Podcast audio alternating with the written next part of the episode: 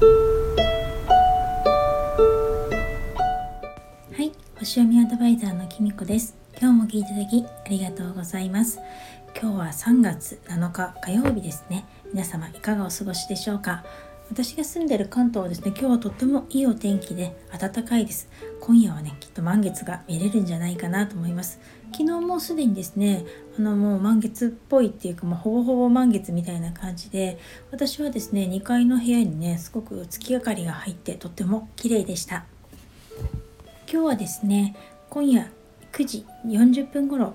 乙女座満月を迎えます。その後続いても10時35分頃土星が魚座に移動するっていうちょっと忙しい日になります。3月はね21日が春分22日がお羊座新月24日が冥王星が水亀座に入り25日は双子座にいた火星がいよいよ蟹座に入ります。という感じでですねあのまあ、星読みとか先生術をしている人にとってはですね3月はとっても忙しいという月になっております。多分今年一番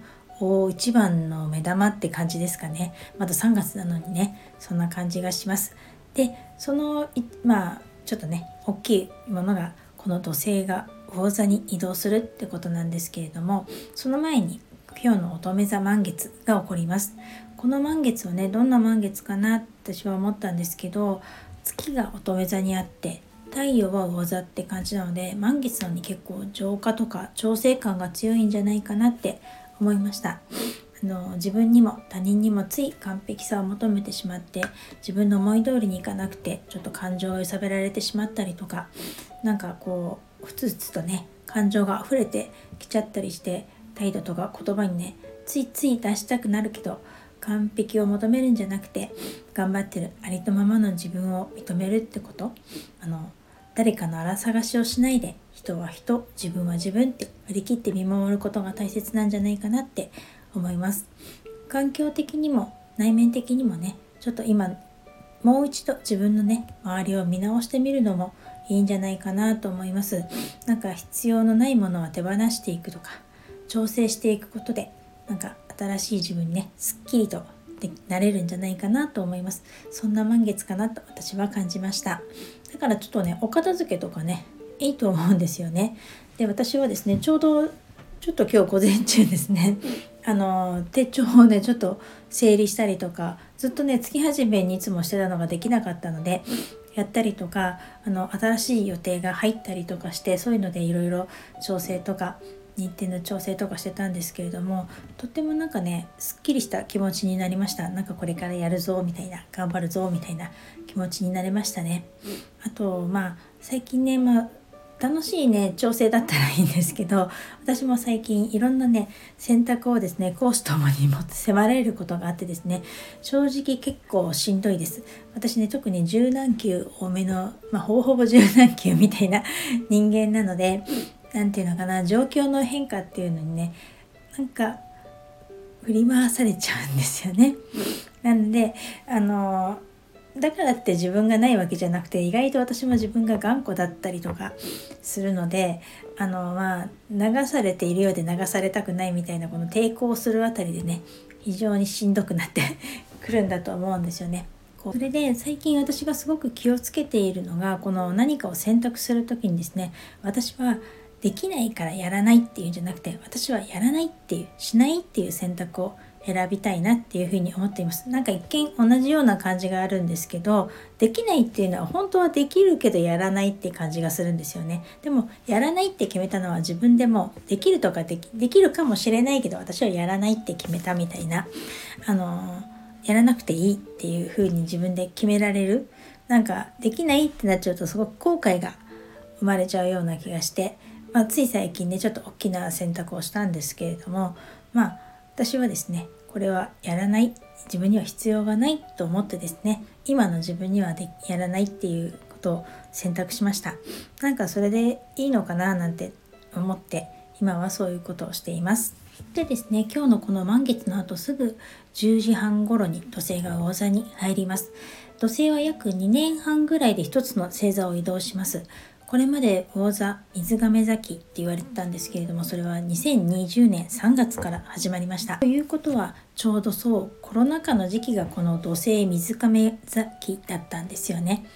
だとこの2年半の間にね個々の働き方とか生活様式とかあのあっという間に大きく変わりましたよね。そしてなんかあの以前では考えられない通勤しないで自宅で会社の会議に参加するとか仕事するとかっていうリモート会議とかあのオンラインで講座に参加するとかリモートであのお友達とコミュニケーション取るお話をするっていうことがね今ではもうすっかり定着したと思います。ちょっと前まではこんなことを全然考えもしなかったですよね。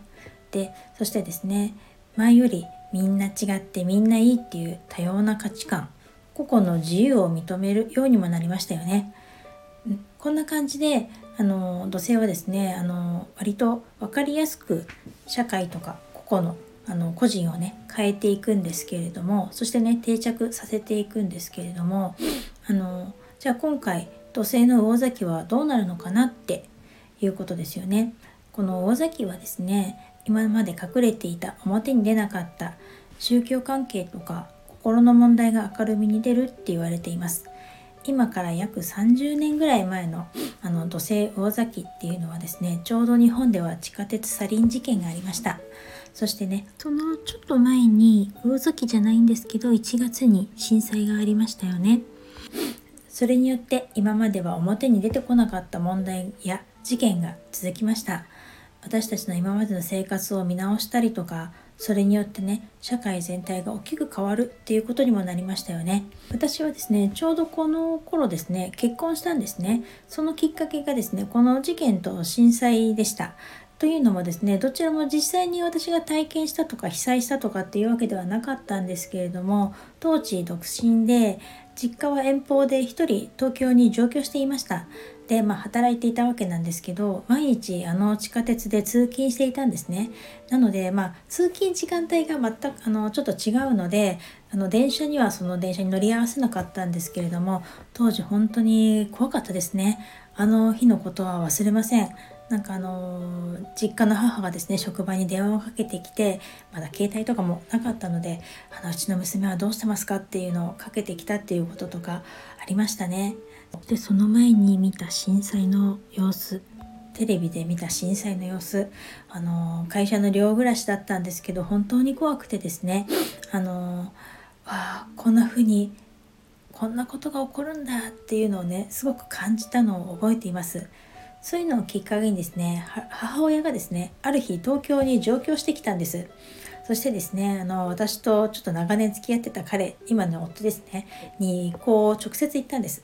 結婚する気がないなら今すぐ地元に帰ってきなさいと。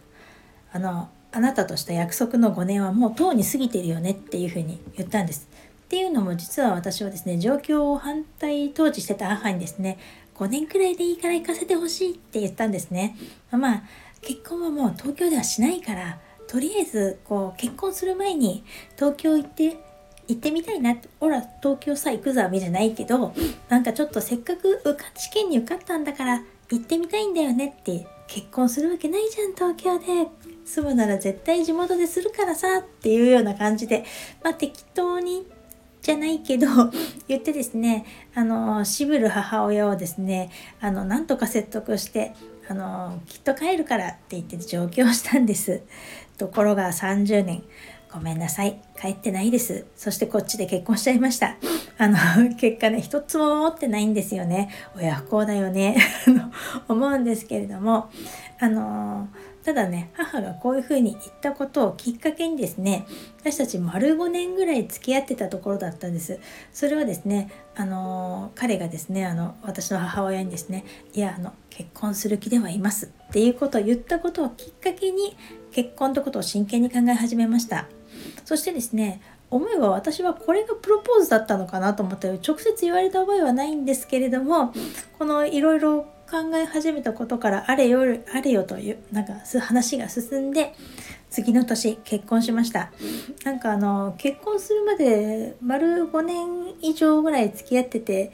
まあ正直ですねそろそろ倦怠期でもあった私たちだったと思うんですね。あの別にいつかは結婚するかもしれないけどなんならもう一度誰か違う人と付き合ってもいいかな。とかお互いに思ったりしてちょいちょい事件があった頃でした。これあんまり言えないんですけれどもあのそれでもしあの時母の一言がなかったら私たちはちょっと違うパートナーを選んでたんじゃないかなっていうのもね思います。すいません。話がだいぶそれました。でもねこの7日からの土星大崎も心の在り方とか宗教問題が明るみに出て社会に影響を与えそうです。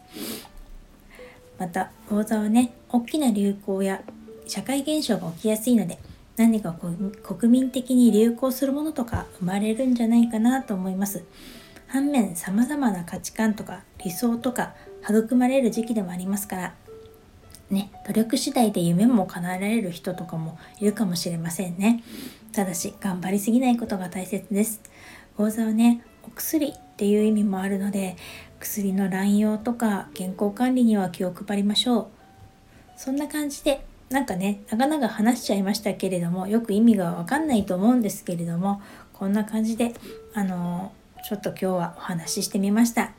いろいろ言ってしまいましたけどあんまり深く考えすぎなくていいかなって正直思います。魚座は12星座最後の星座になります。統合とか浄化っていう意味もあるのでこれまでを振り返ってみてこれからどうしていきたいかっていうのを考えてみてそれから楽しい春を迎えるっていうのでもいいんじゃないかなと思います。それでは今日はこの辺で最後までお聴きいただきありがとうございました。またお会いしましょう。きみこでした